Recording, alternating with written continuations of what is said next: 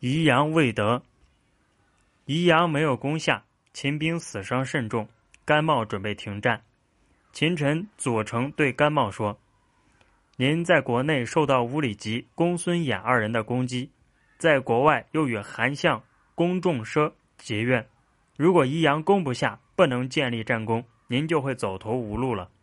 您不如仍然攻打宜阳，攻下了宜阳，就建立了大功。”乌里吉、公孙二人，即使是攻击您，也无济于事，不能得逞。从而秦国众人就会对乌里吉、公孙衍二人深恶痛绝。